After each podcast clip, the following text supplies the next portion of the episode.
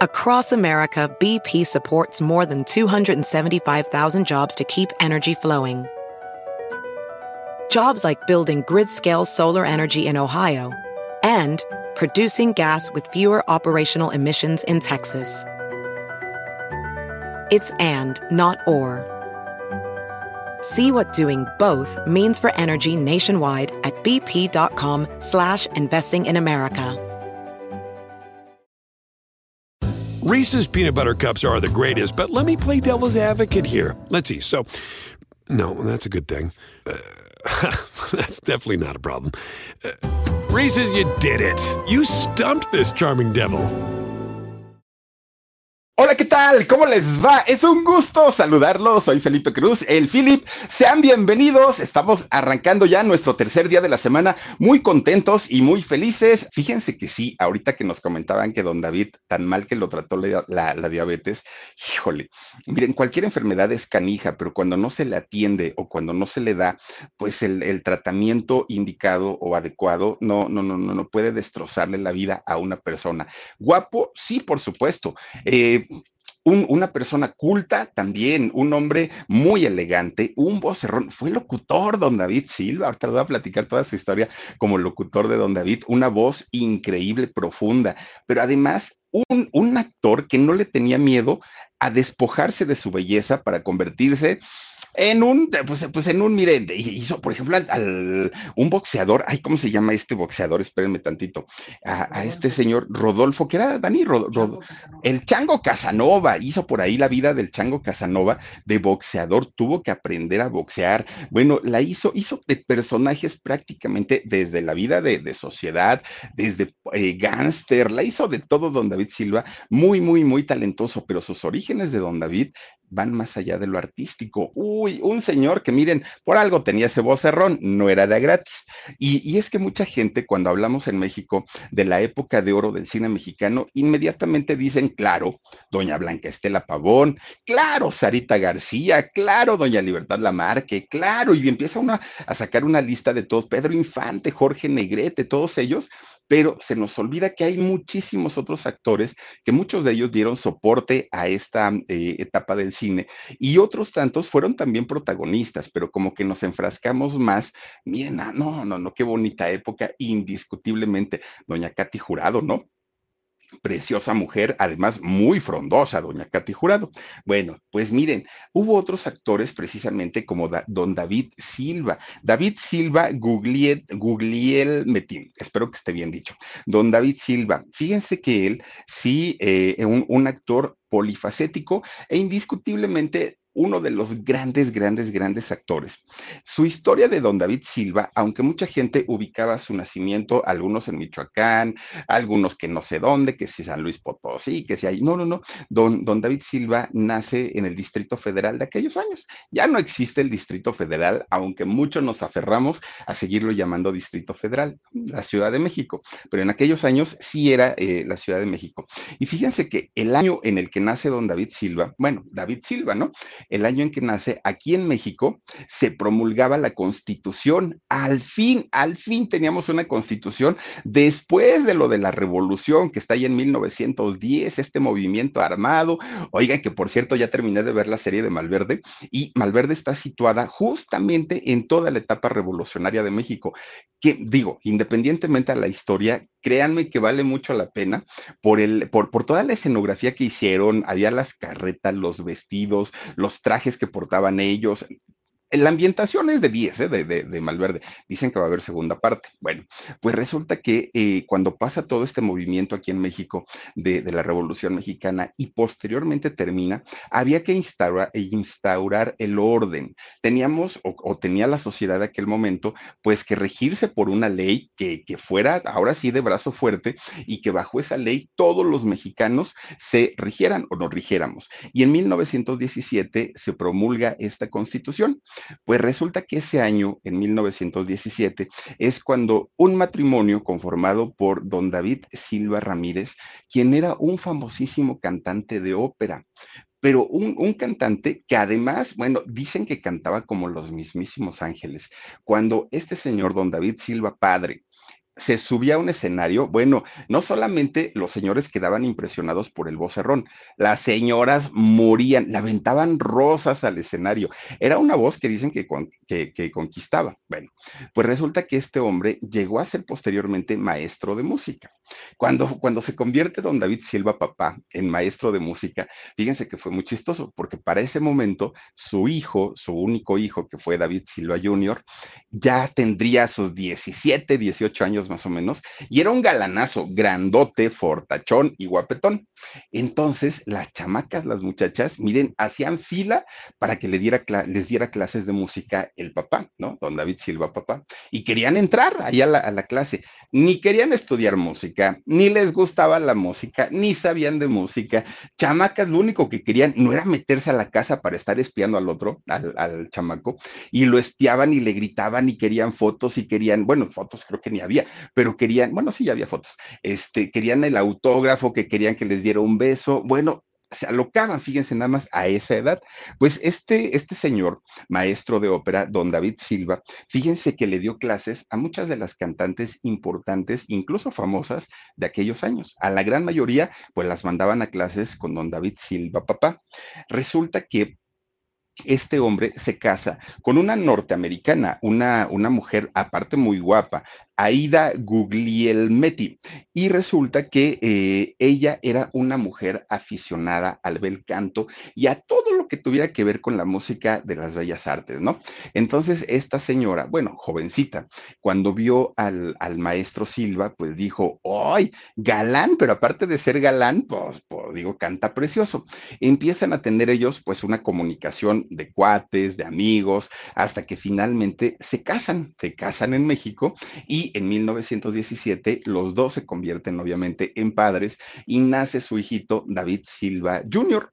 Entonces, pues ya como un matrimonio hecho y derecho, ya formado como una familia, pues miren, si algo tenía esa familia que les encantaban las bellas artes, era que su hijo desde recién nacido lo llevaban a las carpas, a las obras de teatro y obviamente a estos espectáculos de zarzuela, de opereta, todo lo que tuviera que ver con esto. En brazos llevaban a David. Y entonces resulta que cuando David apenas iba a cumplir dos añitos de edad, estaba bien chiquito, ¿no? Este David, de repente se anuncia que a, México iba a venir un tenor italiano, el más grande, el más famoso, el más exitoso, el que cobraba más y más y más dinero. Y resulta que este, este señor era don Enrique Caruso. Y Enrique Caruso, bueno, era el maestro, ¿no? Háganme cuenta lo que sería Luciano Pavarotti ya de nuestra época, ¿no? Y entonces anuncia que va a llegar a México, pero llega solo. Él no traía músicos y no traía eh, cantantes de apoyo. Entonces eh, empiezan a buscar pues no les costó mucho trabajo encontrar a don David Silva, que dijeron, no, no, no, tienes que ir con él, miren, ahí está Caruso, tienes que contratar a David Silva, porque David es el mejor cantante de ópera de México. Entonces, contrátalo. Y sí, Caruso empieza a hacer su, su casting y obviamente David Silva queda. Y cuando se presenta en el Teatro Esperanza Iris, fíjense, además el Teatro de la Ciudad, cuando Caruso se presenta, qué hermoso teatro. Si no tienen la oportunidad o no han tenido la oportunidad de conocerlo, vayan y se queda uno con la boca abierta del Teatro de la Ciudad de México. Es, es precioso. Bueno, pues resulta que ahí se presenta Caruso, canta, ¿no? Pues, imagínense como los mismísimos dioses. Canta Caruso y también canta David David Silva, David Silva papá. Bueno, pues resulta que cuando finalmente termina la temporada, Caruso ya se despide de México, todo está muy bien, dice, ya me voy, pero pues no me voy solo. Me quiero llevar al cantante mexicano mmm, que mejor voz tiene, que tiene una técnica preciosa para cantar. Me lo llevo a Italia, pero no me lo llevo a Italia, me lo llevo al mundo, porque esta gira yo la voy a seguir haciendo por todas partes y obviamente pues yo quiero que este señor se vaya conmigo. Y David Silva le dice, bueno, maestro, yo me voy con usted, sí, pero ¿qué cree? Pues no vivo solo, yo vivo con mi familia, tengo, tengo a mi mujer y tengo a mi hijito y apenas está bien chiquito, oiga, ¿cómo me los voy a llevar? Y dijo Caruso, ¿y cuál es el problema? Tráetelos, hombre, tú agarra tus maletas, agarra todo y tráete al chamaco, tráete a tu mujer, vénganse todos y andamos en la gira total. Mira, tampoco es que te vaya yo a traer ahí, pues en, en cualquier lugar, en hoteluchos. No, no, no, nos vamos a lo mejor de lo mejor. Era Caruso y Caruso cobraba un dineral. Ah, bueno, pues dijo David Silva, pues si así de eso se trata, pues vámonos entonces. Le habla a su mujer y le dice, oye, fíjate que el Caruso me dijo así, o sea, oh, pues vámonos. Al chamaco ni le preguntaron, pues David chiquito estaba bien, bien niño. Y ahí agarran el avión y empiezan a hacer un recorrido prácticamente por todo el mundo, por todo el mundo. Pero tenían ellos, eh, pues obviamente, eh, de tener una base, ¿no? ahora sí que una base de operaciones y desde ahí pues desplazarse a todo el mundo y se van a Estados Unidos. En Estados Unidos era donde tenían su casa que ni la ocupaban porque todo el tiempo estaban de gira, pero finalmente ahí se establecen en Estados Unidos. Bueno, pues resulta que posteriormente se acaba la gira de Caruso, ya, no, no, no, ya no había más que hacer.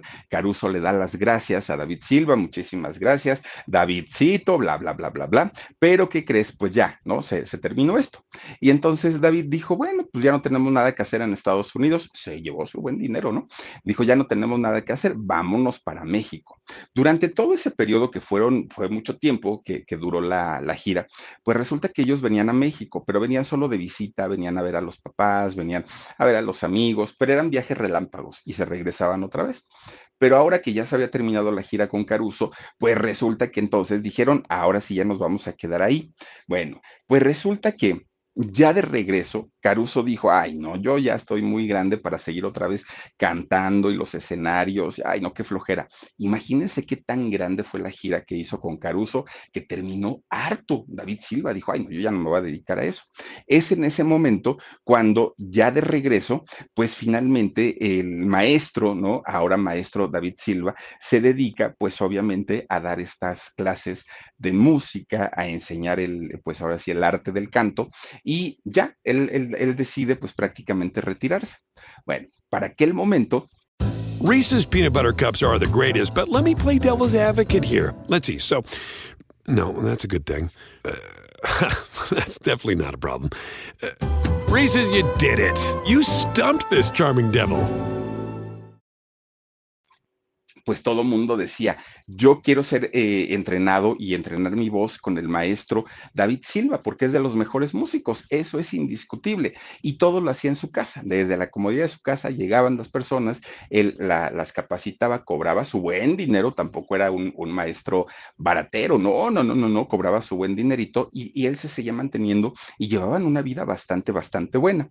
Bueno, pues total, fíjense que se dan cuenta que al regresar a México, además de todo, México estaba entrando pues en un cambio social, económico, en todos los sentidos. No era el México de 1919, que fue cuando ellos se fueron, regresan y México ya estaba como cambiadón.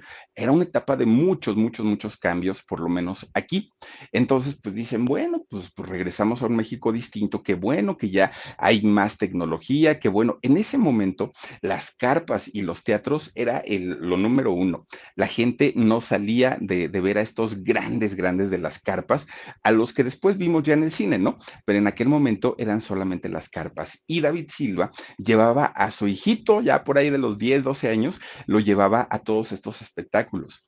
Y David Silva Jr crece justamente pues viendo todos estos shows y para él era de lo más normal eh, conocer a todos estos artistas de carpa o de teatro rodante.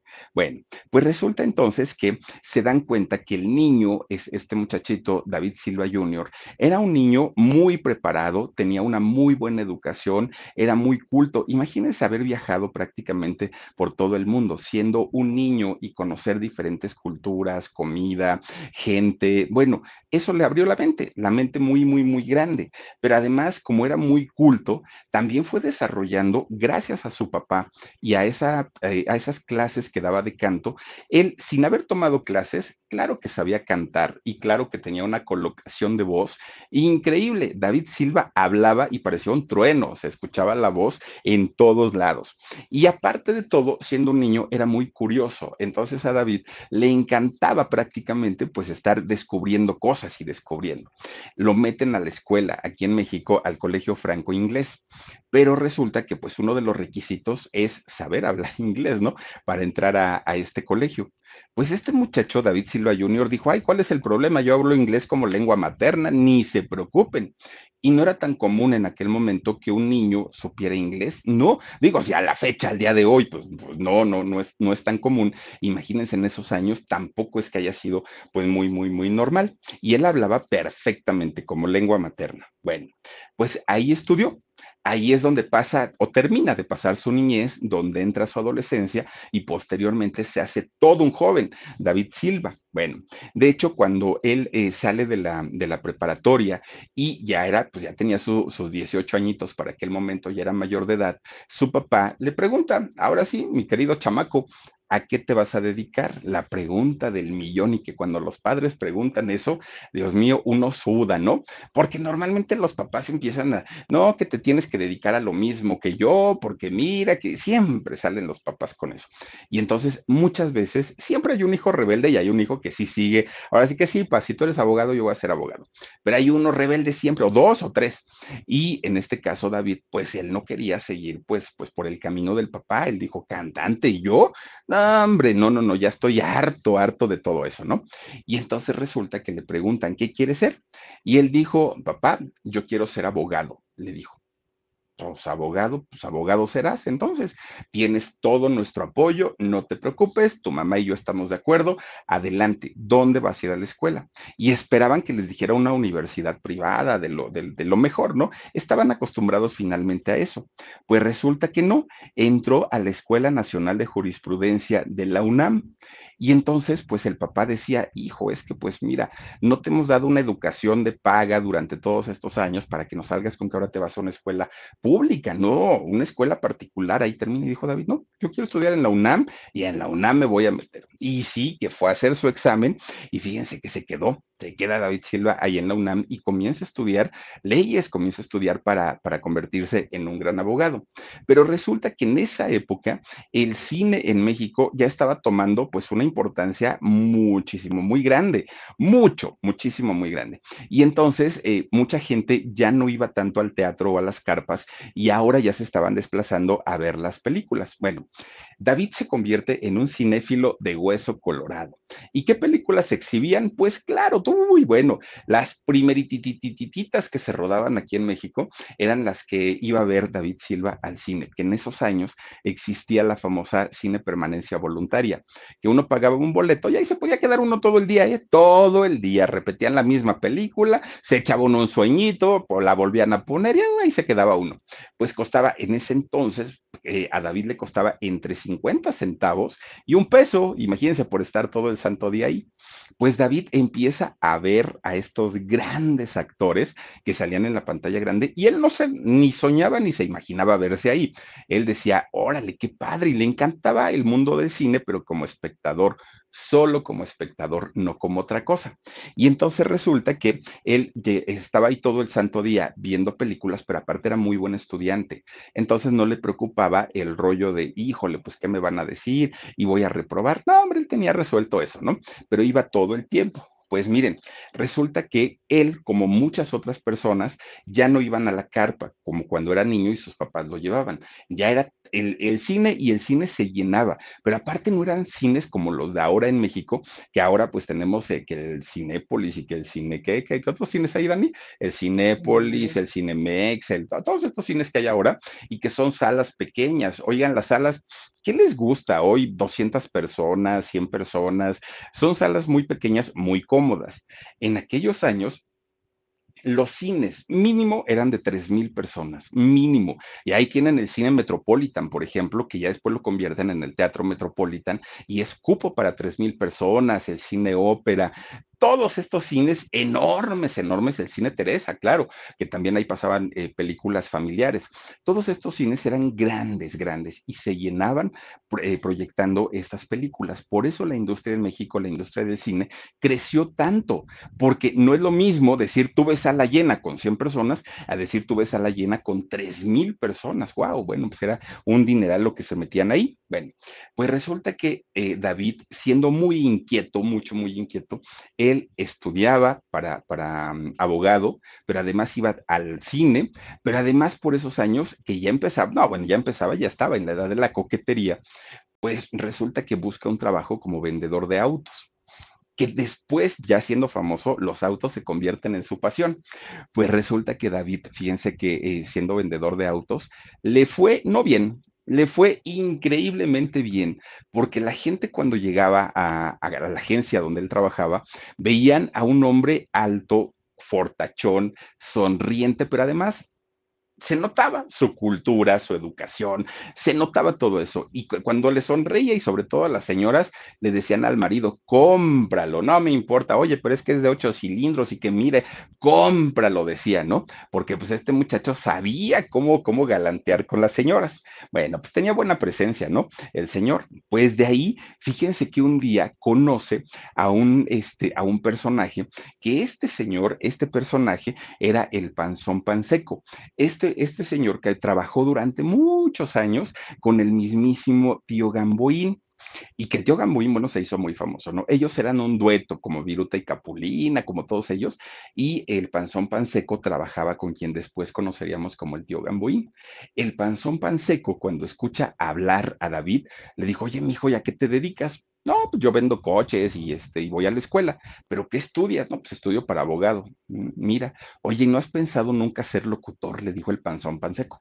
Y dice, pues no, la verdad es que no. Escúchate hablar, le dijo, escúchate, mira, tápate una oreja y escucha cómo hablas y te vas a dar cuenta. Miren, ahí está don panzón panseco, que en paz descanse. Oigan, pues le dices que registras como locutor.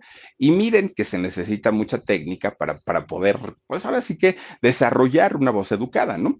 Y entonces, eh, este señor David Silva lo había aprendido de su papá de puro oído. Él nunca estuvo en las clases ni nada, pero ya se sabía todos los ejercicios que le ponía a hacer a todas las alumnas. Y entonces le dice, es que mi hijo, de verdad que lo haces tan bien que podrías hacer, podría ser un buen locutor. Reese's peanut butter cups are the greatest, but let me play devil's advocate here. Let's see. So, no, that's a good thing. Uh, that's definitely not a problem. Uh, Reese's, you did it. You stumped this charming devil. Y lo lleva, fíjense que lo lleva este, a la XCW Ahí justamente empieza a trabajar David Silva como este locutor y después lo empiezan a meter como actor del radioteatro que se hacía en aquellos años. David también trabajó en la XCB o la B Grande de México que existe hasta el día de hoy y estuvo en la XCW, no, estuvo en la XCW, en la XCB y estuvo en otra que era, este, ay, ¿cuál era? No me acuerdo, pero estuvo en tres estaciones de radio ahí don David Silva. Gran locutor y bueno, la gente amaba cuando él cuando él hablaba, porque además eran los años en que para ser locutor se necesitaba tener una voz así, ¿no? Grave. En la XQ, gracias, ahí trabajó. Bueno, pues resulta entonces que David, teniendo este tipo de voz, hoy, al día de hoy, entre más normal sea una voz, entre menos engolada, entre menos gruesa, hoy es más exitosa la gente, porque así se usa.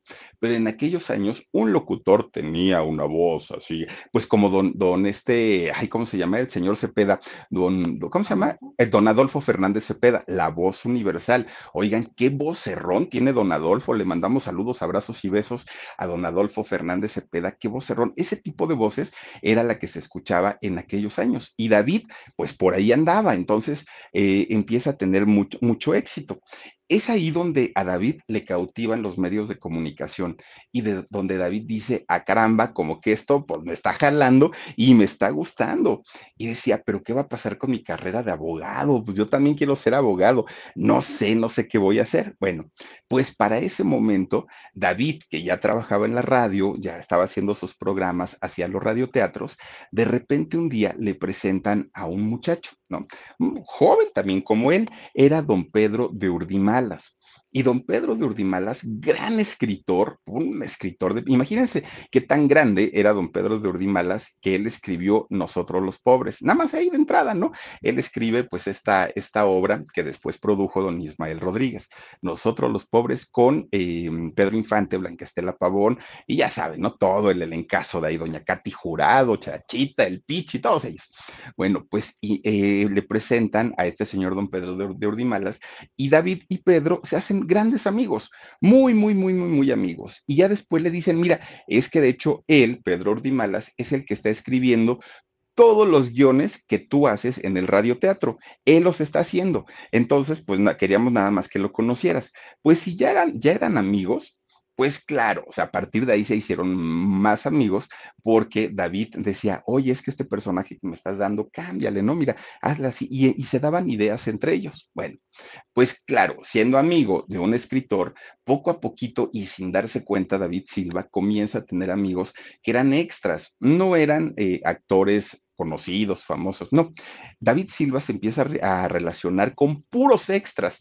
Todos ellos eran extras que, pues trabajaban en diferentes películas, diferentes, todos ellos.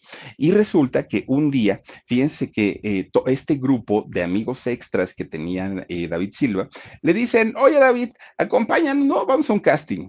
Y dijo David, ay no, qué flojera. Ándale, vamos, mira, nos esperas y ya de ahí nos vamos a echar unas cervecitas. Bueno, está bien, vamos. Y entonces iban a hacer un casting para una película que se llamó Bajo el Cielo de México. Pues resulta que esta película la dirigió en aquel momento don Fernando de Fuentes. Bueno, este, este hombre, Fernando de Fuentes, produjo o había dirigido la película de Allá en el Rancho Grande.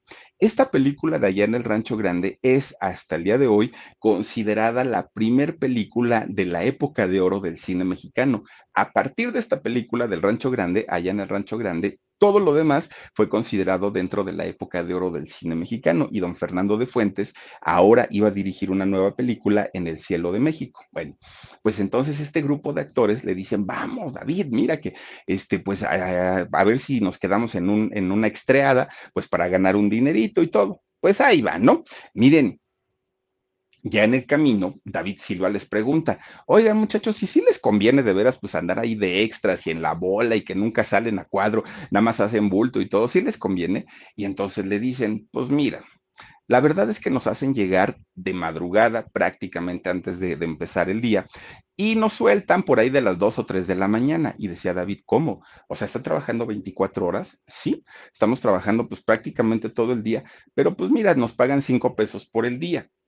Y David dijo, no, no, no, no, no. ¿Cómo que cinco pesos? Sí, pues es lo que nos pagan, cinco pesitos y a veces hasta menos, pero en promedio pues son cinco pesos. Y David se enoja mucho, se enoja muchísimo porque dijo, oigan, esto no se vale, pues es que, porque además vio que en estos llamados había niños, había adolescentes, había jóvenes y había viejitos, había personas de la tercera edad que estaban ahí y hacerlos trabajar de sol a sol y pagándoles cinco pesos, David se enojó mucho porque dijo, esto es injusticia. No puede ser posible que las cosas estén así. Bueno, pues llegan al casting. Todo eso lo platicaron de camino. Llegan al casting y todos empiezan pues a hacer sus pruebas y todo. Y David pues ya estaba enojado porque aparte pues él, él se molestó de todo el trato que les estaban dando a sus amigos que eran extras. Y resulta que ya cuando, cuando se estaban saliendo todos los amigos para irse y que se iban a tomar una cervecita, pues el productor, este señor, fíjense nada más, Fernando de Fuentes, le dice, oye, tú, chamaco, ven para acá, métete. Y David dijo, ahorita le voy a decir que por qué me los trata de esta manera. Y le dice, a ver, date una vuelta, este, levanta las manos, agáchate, sube, sube, baja esto, da. estás dentro de la película que le dice don, don este, Fernando de Fuentes. Y dice David, ¿y yo cómo le iba a decir ahora? Pues le iba a reclamar si ya me estaba dando trabajo, ¿no? ya ni modo. Y se queda en esta película como extra, obviamente, pero pues, pues ya finalmente ya estaba ahí. Miren, pues resulta que de ahí David Silva se convierte en uno de los favoritos extras en aquel momento de los famosos estudios Clasa, que los estudios Clasa en aquel momento pues casi estaban recién inaugurados, ¿no? Entonces David, pero todavía traía el coraje de todo lo que le hacían a sus compañeros. ¿Cómo era posible pues que los trataran tan mal? Bueno, pues resulta que la segunda película que hace eh, David Silva fue la de La Sandunga con don Joaquín Pardavé y doña Lupe, B. bueno, no doña Lupe, Lupita Vélez y don Arturo de Córdoba, que doña, bueno, que, Lupita Vélez, oigan, esta actriz que en esos años no era un cuerazo, era un bombonzazo, doña Lupita, guapísima, pero aparte muy curvilínea, que de hecho ella se trajo pero arrastrando la banqueta a muchos, muchos, muchos eh, este, actores de Hollywood, ¿eh? No, no, no, no, no, bueno. Pues David Silva, cuando ve tanto a Lupita Vélez, cuando ve a Arturo de Córdoba, cuando vio a don Joaquín Pardavé, él en ese momento sintió como la sangre le recorría por todo su cuerpo por una razón, porque eran los mismos actores que él había visto cuando estaba joven en su época de estudiante y que los había visto en la pantalla grande y decía, no puede ser que ahora esté yo codo a codo con ellos.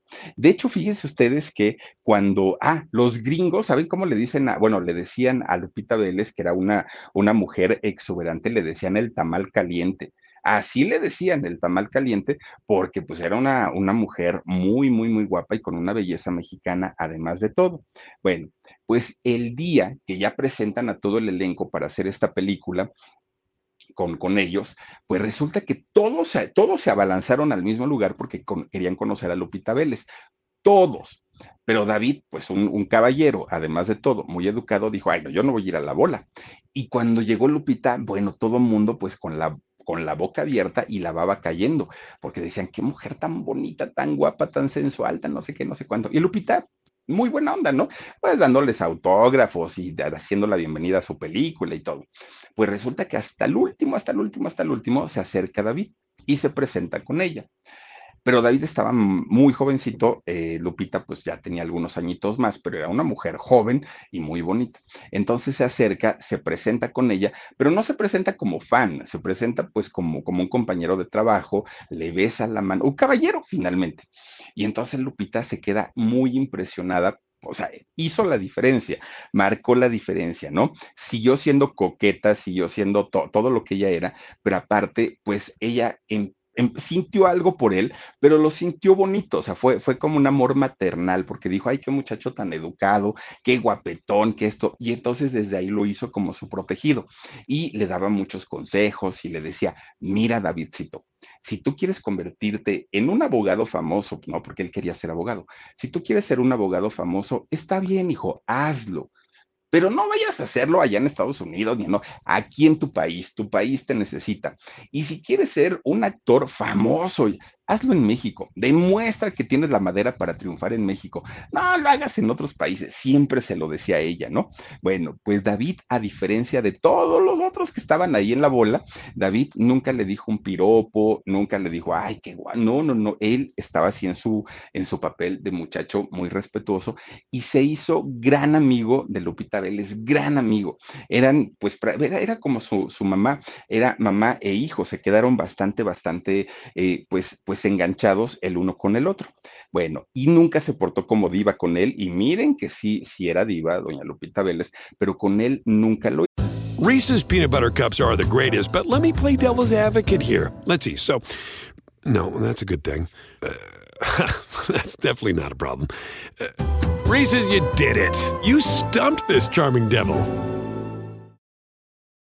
Bueno, pues a partir de ahí y ya con una seguridad más sobre la carrera, David siguió haciendo películas, muchas, muchas de gran éxito, aunque también hizo por ahí algún churrazo, pero la gran mayoría películas de mucho éxito y cada una de estas películas le daba más reconocimiento y lo iban incluyendo como extra, pero ya en papeles un poquito más, más grandes. Bueno, pues no era todo. Resulta que como, como actor y actor extra finalmente, él era amable, era cálido, pero era muy empático. A David Silva le encantaba escuchar a sus compañeros, le encantaba escuchar a sus amigos que, le que les contaran cómo los trataban, qué, qué era lo que ganaban, en qué lo gastaban, siempre le gustaba como que escuchar esa parte y solo lo escuchaba y callaba, no decía más. Bueno, pues miren, de repente David se acuerda que, que sus compañeros extras pues tenían un trato bastante deshumano, haciéndolos trabajar de sol a sol, pagándoles cinco pesos y David dijo,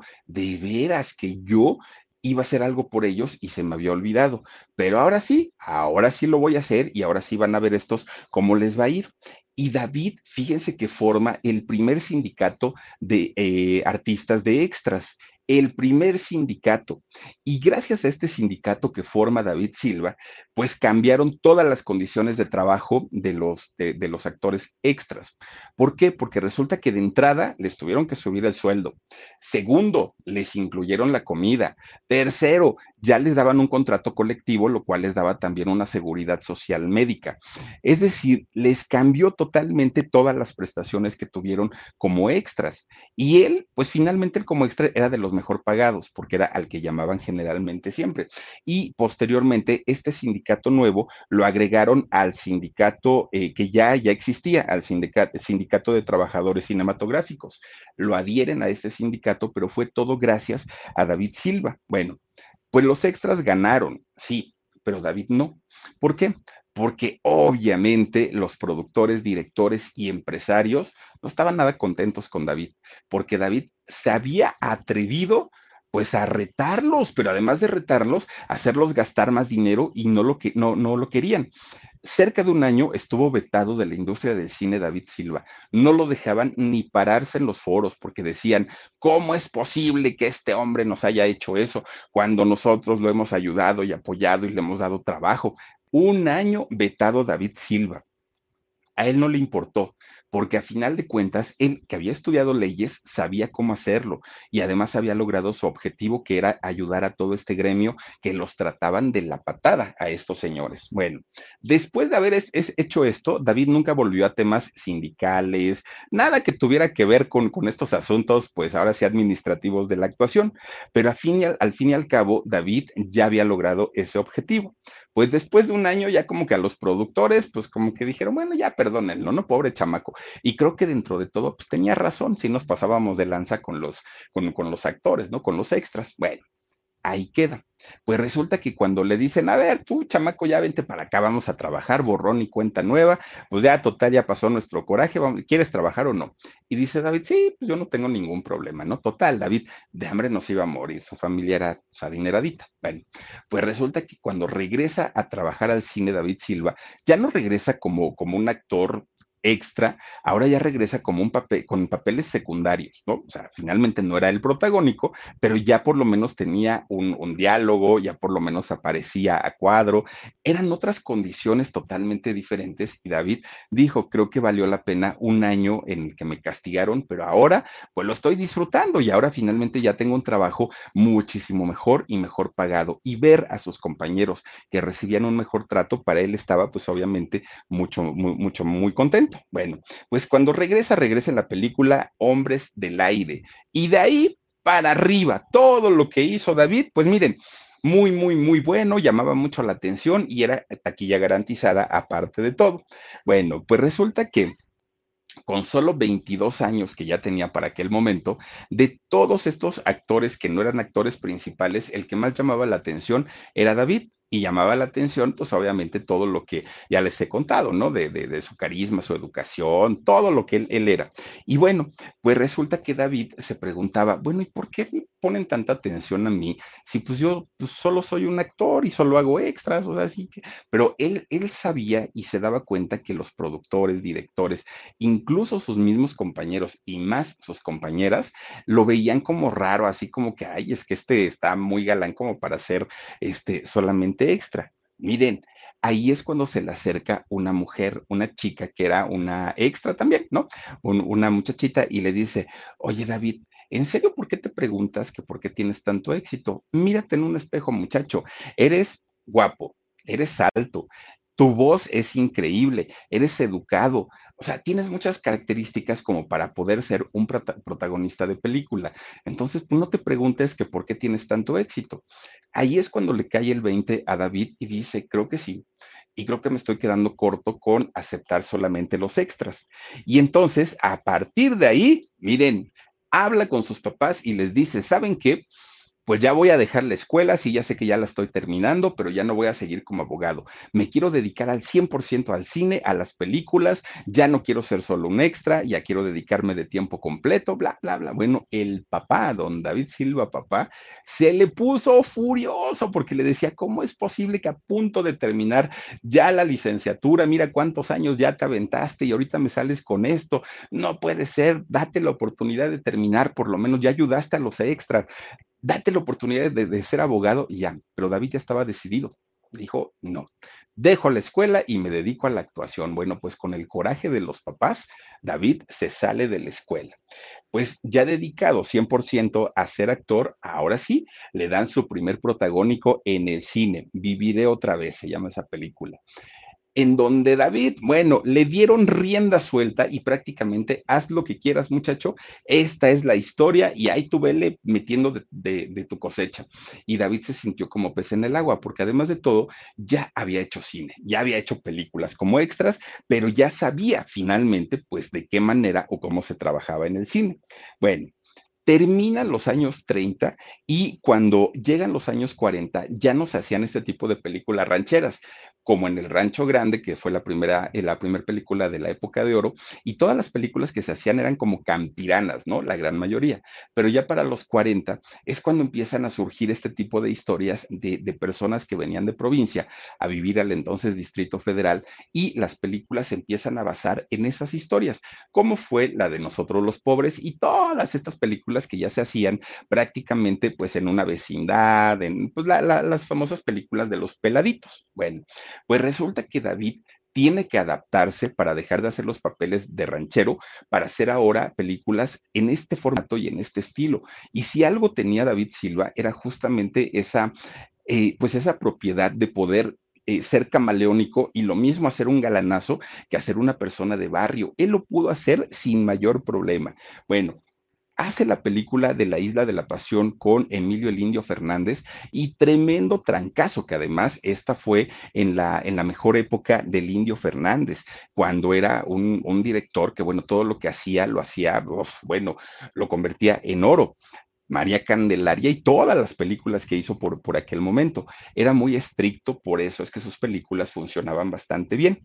Pues es ahí donde Silva, donde David Silva, se convierte ya en un ídolo juvenil. Ya, ya, ya no era nada más como el muchacho guapo, ya no era nada más así como el atractivo que además la mayoría de los ídolos juveniles de aquel momento eran ídolos que rebasaban los 40 años, no eran ídolos juveniles como ahora, ¿no? Justin Bieber, no, no, no.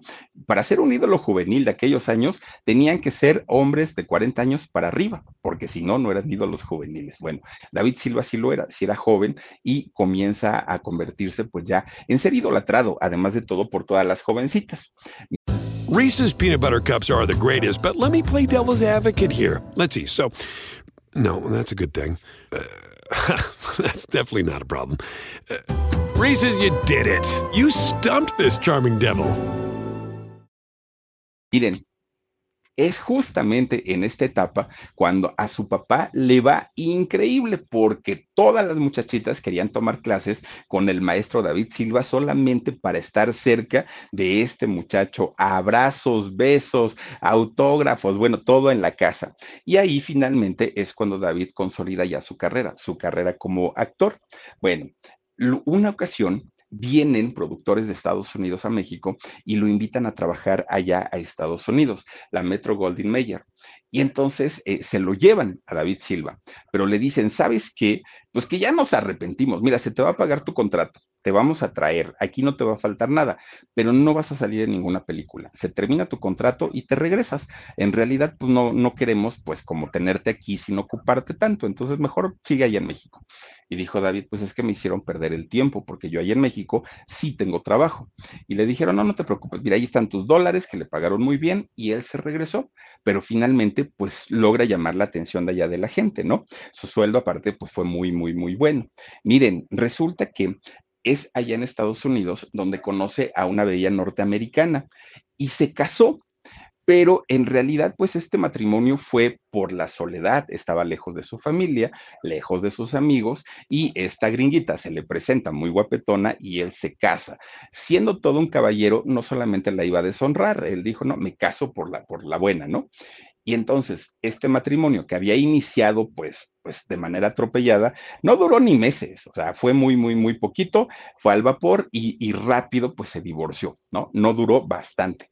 Y de hecho, este fue uno de los errores o más grandes errores que David siente haber cometido o sintió haber cometido en su vida. Bueno, desde ahí David dijo, en la vida me vuelvo a casar. No, fue una experiencia aterradora, me fue muy mal esta mujer. No, no, no, no, no, ya no me vuelvan a hablar de matrimonio.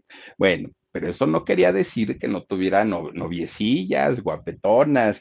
Y David se relacionó con muchas de las mujeres más hermosas de, de, de aquella época. Bueno, pues cuando él estaba ya en plenitud de su carrera, en plenitud de todo, absolutamente de todo, le van avisando, fíjense nada más que, pues quien fuera su gran amiga, su, protectora, quien le aconsejaba, bueno, una cosa muy, muy, muy fuerte, doña Lupita Vélez, esta actriz hermosa, pues resulta que le, le, dicen, él sabía que ella se había embarazado y Lupita estaba muy contenta, pero resulta que este hombre, el padre de su hijo, la deja, ¿no? Y, fue una cosa terrible para ella porque ella estaba muy enamorada. Y entonces cae en una terrible depresión y empieza a tomar medicamentos, obviamente, pues para su, su problema de depresión y además le habían diagnosticado bipolaridad. Entonces, Lupita, en un arranque de desesperación, toma una cantidad fuerte de barbitúricos y pues se sale por la puerta falsa, ¿no? Pierde la vida. David, pues obviamente que era su gran amigo, que era su, confidente, que la quería mucho, pues fue un golpe duro para él, fue muy, muy, muy fuerte, sobre todo porque no pudo estar cerca de ella. Regresa a México.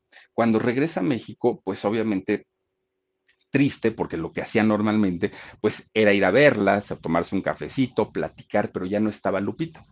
Entonces, pues David queda bastante, bastante, bastante mal, pero le avisan que iba a haber un casting, un casting para una película en donde iban a hacer la vida de uno de los boxeadores que era la gloria del boxeo en aquellos años, Rodolfo el Chango Casanova. Y entonces David, sin pensarlo, dijo, pues yo voy y, y la hago, ¿no? Pues total, ¿qué, ¿qué me puede pasar? Y resulta que le dijeron, ya hay un protagonista, ya lo tenemos, muchísimas gracias, se llama Abel Salazar, es, él es el que lo va a hacer. Y David dijo, oiga, no, miren, yo, es que véanme, pues la verdad es que tengo, tengo mi cuerpo, tengo mi, mi, rostro, lo puedo hacer bien, sé actuar. Y le empieza a hablar al productor también de su trabajo, chéquense todo lo que he hecho. Aparte, pues me darían la oportunidad en mi vida. Y empieza a convencer a, los productores hasta que finalmente, prácticamente, le arrebata el personaje a Abel Salazar, que Abel Salazar ya estaba, pues, ya tenía pues entrenado y todo el numerito para hacer a Rodolfo, al chango, este eh, boxeador tan, tan, tan, al chango Casanova, a este eh, eh, personaje tan importante de aquellos años.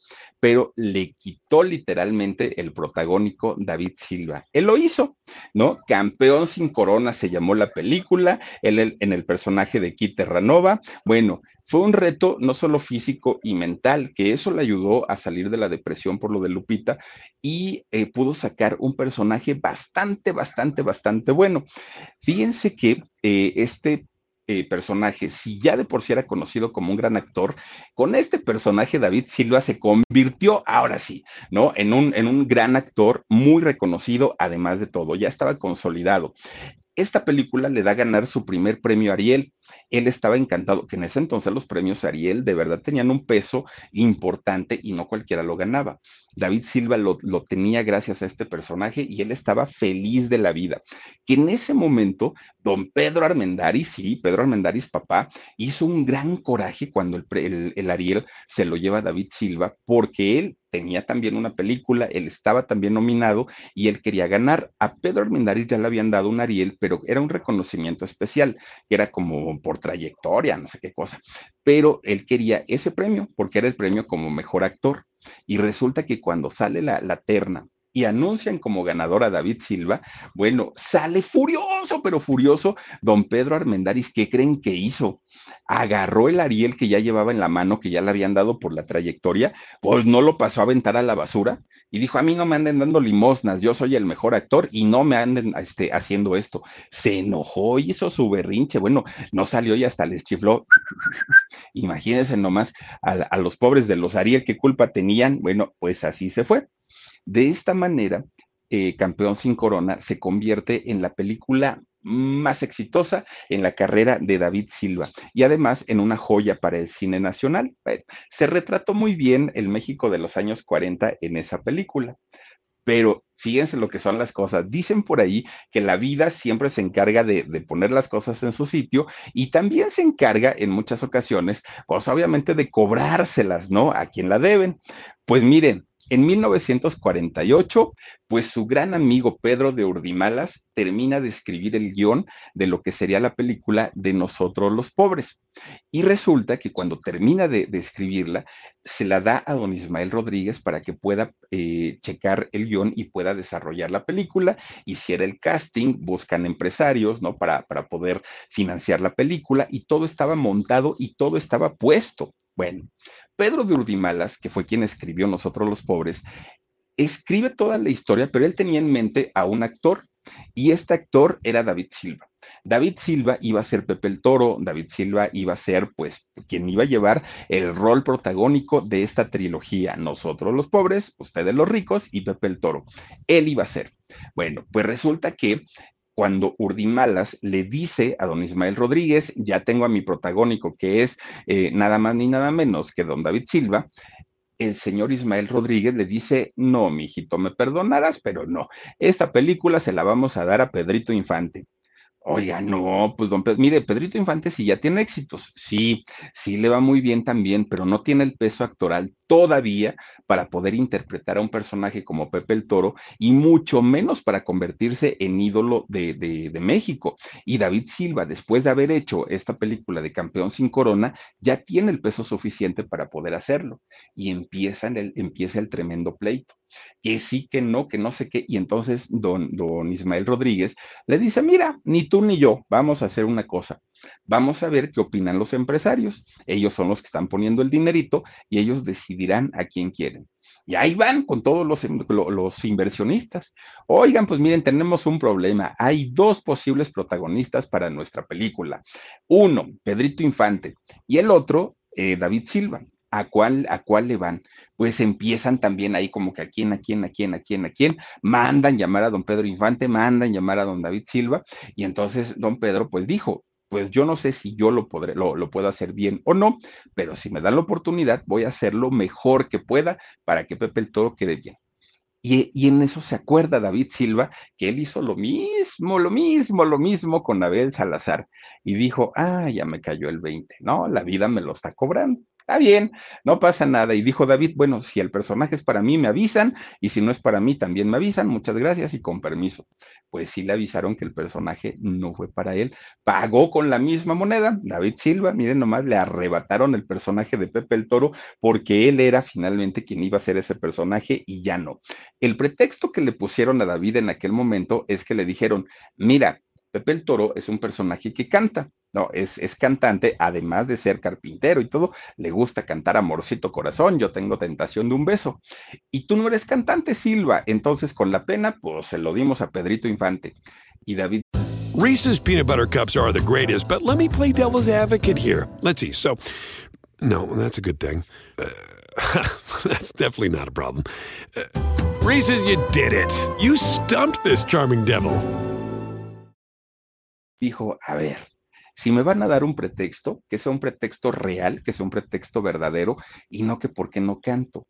Mi papá, maestro de ópera, cantante de ópera, claro que sé cantar, claro que me enseñó a cantar, que no lo haga, eso es otra cosa, pero si ustedes me lo hubieran pedido, yo lo hubiera hecho sin mayor problema, pero no me vengan a decir que yo no soy cantante si ni siquiera me lo preguntaron. Ahora, que le dieron el papel a Pedro Infante, adelante pero no me engañen y no me anden diciendo que yo, que no, que no puedo dar el ancho. No, lo puedo dar y puedo cantar, pero si ya se decidieron por él, pues adelante, está bien. Pues miren, pues resulta que a partir de ahí, pues eh, David siguió trabajando, tampoco es que le haya pegado tanto, pero supo que había pagado pues aquella, aquel, aquella jugada donde le quitó el protagónico pues a don Abel Salazar. Dijo, bueno, pues de ni modo una de cal por las que van de arena. Él siguió trabajando y, y siempre fue muy profesional para, para hacerlo. Lo mismo hizo eh, películas de corte popular, que hizo absolutamente de todo, como galanazo, como, como todo, ¿no? Y fíjense que vuelve a ser nominado al, al premio Ariel, eh, de hecho, por un personaje que hizo como una persona de barrio, justamente eh, este personaje. Bueno, pues resulta que ya cuando llega la época de oro de los años 50, con, con este cine de rumberas, con este cine policíaco, también fue David el, el que de, de alguna manera pues David Silva, pues empieza a adentrarse en, este cine y también lo logra hacer muy bien. En, todos, en todos estos eh, personajes de Arrabal lo hizo bastante, bastante bien. Bueno, hasta hizo al Huracán Ramírez, imagínense, nada más dijo, pues si ya hice a un luchador, a un boxeador que no pueda hacer a un luchador. Hizo el personaje de, del Huracán Ramírez y ahí también pues se consolida como, como gran actor.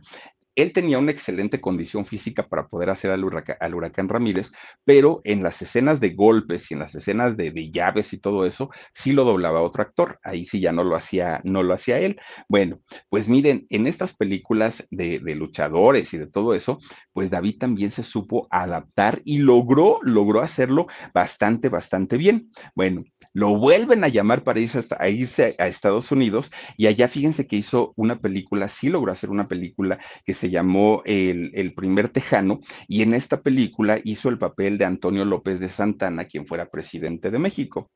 Llegan los años 60 ya con otro tipo de cine, otro tipo de película, y ahí fíjense que ya Claro, don David Silva estaba cansado, ya no tenía la misma agilidad y él empieza a buscar personajes que iban de acuerdo con su estado de salud, su estado emocional, su estado físico y con otro tipo de cintas, ¿no? Ya era la época de, los rockeros y de todos ellos, pero David se supo adaptar a todas estas condiciones nuevas de trabajo y por esos años se vuelve a casar. Fíjense que don David se casa con una actriz de teatro, Paquita Estrada, con, con ella se casa, aunque él había jurado que no nunca se iba a volver a casar, sí se casó con ella. No tuvieron hijos nunca, fue una decisión que ellos tomaron, pero a final de cuentas, pues David sí, sí logra casarse y pues tener una pareja hasta el último día de su vida. Bueno, de hecho, a ella, a Paquita, la conocía desde que había estudiado Derecho, desde esos años, pero pues solamente habían sido amigos. Y a partir de ese momento, pues se hicieron novios y hasta se casaron, fíjense nada más. Bueno, pues total, eh, ya como esposo era también muy, muy querido por la gente porque se sabía que trataba muy bien a Paquita, ¿no? Que era cariñoso, respetuoso, amable y se notaba que siempre, siempre, siempre la trataba con mucho respeto. Bueno, pues es en los años 70 cuando ya el tiempo no trata muy bien a David. Ya en, esta década, David Silva ya estaba pues no solamente cansado, ya estaba fastidiado, además los papeles que le ofrecían para trabajar ya no tenían nada que ver con lo que él estaba eh, acostumbrado. Y resulta que en 1971 tiene un accidente automovilístico y se lastima su pierna izquierda. Cuando lo llevan al hospital, obviamente le empiezan a hacer una serie de estudios, muchos, y le decían, ¿cómo se ha sentido, don David? No, pues cansado, como con mucho sueño, este, pues no sé, de, de repente se me seca la boca, tal, tal. Ay, don David, no nos diga eso, ¿no? Pues que sí le hacen estudios y resulta que estaba diabético, pero su diabetes ya estaba muy, muy, muy avanzada, no era una, una diabetes, eh, digamos, reciente, y aparte dicen por ahí que es la buena y la mala, ¿no? Era la mala la que tenía este don, don David Silva. Y entonces, por ese accidente que, que, que había tenido, pues la recuperación de su pierna era muy, muy, muy delicada y era mucho más grave, ¿no? Porque la, las cicatrices o la, las heridas no cicatrizaban y desafortunadamente le tienen que decir que creen se nos complicó el asunto de su salud, don David, y vamos a tener que cortarle su pierna. Imagínense el dolor tan tremendo que, que, para un actor, y además un actor galanazo como David Silva, pues le dijeran, le vamos a cortar la pierna. David dijo, si eso me va a salvar la vida, adelante, córtenla sale del hospital y pues tiene que estar en silla de ruedas, ¿no? porque pues era ya por la edad ya era más complicado además desplazarse en muletas. Y además también hablamos de una época en la que pues los avances tecnológicos no estaban tan, tan, tan a la orden del día y no había este tipo de prótesis que hoy por hoy, bueno, ya son robóticas y no sé cuánta cosa, que ya pareciera que no, que, que no tienen nada, ¿no? O que están completos. Y resulta que David estuvo en silla de ruedas, pero él necesitaba trabajar porque sabía que las cosas se podían complicar por su estado de salud.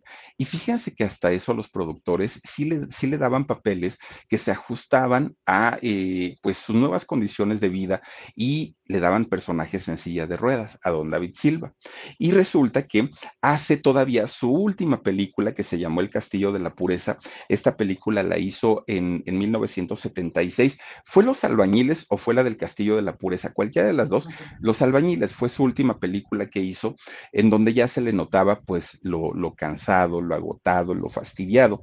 Y resulta que don, a don David ya le habían dicho, cuídese mucho, por favor, no haga esto, no haga esto, no haga esto, no haga esto, déjenos el cigarrito, el cigarrito olvídelo, ya no, pero necio, dicen que por ahí que genio y figura. Él dijo, ay, no, dejo esto, sí, lo otro también, pero mi cigarro no, si mi cigarro es lo que me tranquiliza. Y seguía fumando y fumando y fumando y fumando, hasta que de repente, ¿qué creen? Pues regresa al hospital. Ay, vuelve a ir don David. Y le dicen, don David, le dijimos que se cuidara, le dijimos que no comiera esto, que no comiera, y sigue fumando. Ay, don David, en el consultorio y fuma, y fuma. Ay, no, no, no, don David también se pasa. A ver, descúbrase su pierna, por favor, la única que tenía, la derecha. Descúbrase la pierna. Se levanta, no, bueno, pie diabético. Vamos a ver, don David, cómo, cómo lo podemos resolver. Sí, está bien se lo llevan a curación. No, su piel, su pie ya estaba muy malito, muy, muy, muy malito. Y le dicen, don David, ya no hay solución, tenemos que cortar su pie derecho. Y David dijo, pues ya que, pues sí, pues sobre advertencia no hay engaño, pues, pues ustedes me dijeron que no lo hiciera, yo lo hice, pues adelante. Si eso me va a mantener con vida, pues córtenla, ya que, total, ya ni caminaba, de todas maneras, yo me la pasaba aquí en la silla de ruedas. Pues miren, ya estaba tan mal la, condición de vida de, y de salud de don David Silva que cuando hacen esta intervención para cortarle su, amputarle su pie eh, derecho, su pierna derecha, se complica todo en la cirugía y desafortunadamente un 20 de septiembre de 1976, fíjense, yo tenía un año de edad, don David Silva pierde la vida, muere, pero además en una, en una situación dolorosa, porque un hombre trabajador, un hombre acostumbrado a mantenerse él y a mantener a su familia, que nunca fue dependiente de nadie, y de pronto verse en esa situación, pues para él fue terrible haber vivido esos últimos años. Miren, le dolió tanto dejar a su esposa, a Paquita, y tanto fue el dolor de Paquita que Paquita murió a los tres años de que él partió. Paquita también deja este mundo. Un, un actor que hizo más de 120 películas, ganó un premio Ariel, tuvo tres nominaciones más, el reconocimiento del público, el reconocimiento de sus colegas. Bueno, demostró en cada papel que interpretó que sabía realmente cómo trabajar. El, el gremio de, de, actores y de extras le agradecieron siempre lo que él hizo por, por, por la industria del cine. Bueno, 46 años del fallecimiento de, don eh, David Silva y sigue teniendo el reconocimiento de toda la industria, porque además, pues claro, se sabe que no solamente fueron sus 130 películas, sino todo lo que hizo por, por esta industria. Se le considera uno de los actores más cultos y preparados del país y pues si él estuviera vivo, estaría cumpliendo 105 años de edad este personaje, don David Silva, que en paz descanse y bueno, sí dejó muchas películas y muy buenas, la gran mayoría aunque también por ahí tiene alguna, pues que no lo es tanto, pero la gran mayoría, películas bastante, bastante interesantes y ahí está la historia de vida de don David Silva. ¿Qué les parece? Fíjense nada más. Y esa diabetes dicen que es, pero canija canija, y si no, si no son los riñones, si no es la vista, si no, es terrible, terrible, terrible todo lo que ataca la diabetes. Pero bueno, cuídense mucho, descansen rico, pásenla bonito, cuídense mucho, adiós, besos. BP added more than $70 billion to the U.S. economy in 2022 by making investments from coast to coast. Investments like building charging hubs for fleets of electric buses in California and starting up new infrastructure in the Gulf of Mexico. It's and, not or. See what doing both means for energy nationwide at bp.com slash investing in America. Reese's peanut butter cups are the greatest, but let me play devil's advocate here. Let's see. So, no, that's a good thing. Uh, that's definitely not a problem. Uh, Reese's, you did it. You stumped this charming devil.